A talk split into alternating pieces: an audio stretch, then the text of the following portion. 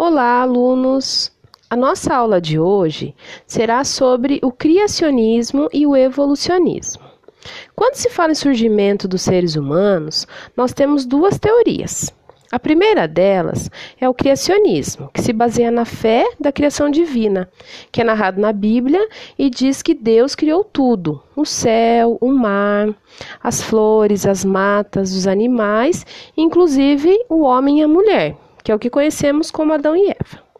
De acordo com essa teoria, Deus criou o homem e os demais seres vivos há menos de 10 mil anos.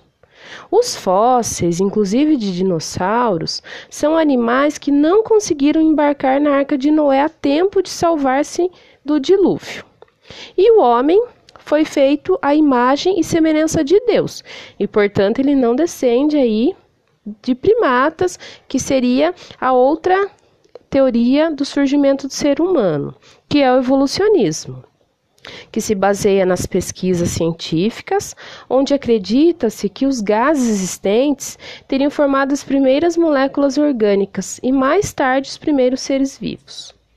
O principal cientista ligado ao evolucionismo é o inglês Charles Darwin, que ele publicou a sua obra em 1859, que é conhecida por nós é, como origem das espécies. Ele dizia que as espécies não existem da mesma forma ao longo do tempo, que elas evoluem e durante essa evolução elas transmitem geneticamente essas mudanças às gerações posteriores, que é o que a gente pode perceber quando a gente compara o processo da evolução dos primatas. O primeiro aí dos primatas, nessa teoria do evolucionismo é o Australopithecus, que ele recebeu esse nome porque ele foi encontrado no sul da África. Ele apareceu no planeta mais ou menos 5 milhões de anos atrás, media cerca de um metro de altura e pesava entre 30 e 40 quilos.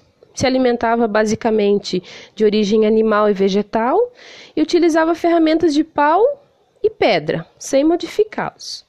Depois é o Homo habilis, que tinha habilidade de manipular utensílios, viveu cerca de 2 milhões a 780 mil anos atrás, habitava a região da Tanzânia, na África, utilizava ferramenta de pedra, já se alimentava da carne, porém essa carne era o resto, então a gente chama de carniça. Ele passou a explorar novos territórios e viver em comunidade. O próximo dessa evolução é o Homo erectus, que evoluiu na África, de lá ele migrou para a Ásia e depois para a Europa. Utilizava ferramenta de pedra, tinha mais ou menos 1,65m a espécie do sexo masculino e 1,55m a espécie feminina. Descobriram uma forma de produzir o fogo através da fricção, viviam da caça, da pesca e coleta de frutos e raízes. Eles eram organizados em tribos e faziam divisão de tarefas entre os integrantes da comunidade. Depois temos o Homo neandertal, que surgiu há cerca de 350 mil anos na Europa e Ásia.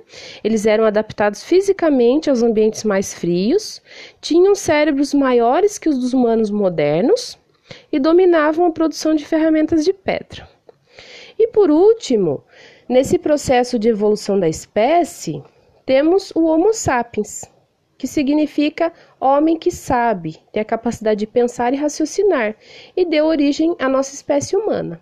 Apresentava um cérebro altamente desenvolvido, era capaz de desenvolver um sistema de linguagem, é, também tinha o corpo ereto, habilidade e destreza e capacidade de manipular diversos objetos com as suas mãos. Concluindo a nossa aula de hoje, o criacionismo, então, é a criação de Deus. E o evolucionismo é a teoria dos cientistas, onde ocorreu a evolução dos primatas. Então, nós temos essas duas teorias que dizem respeito ao surgimento dos seres humanos: o criacionismo e o evolucionismo. Muito obrigada, até a próxima aula.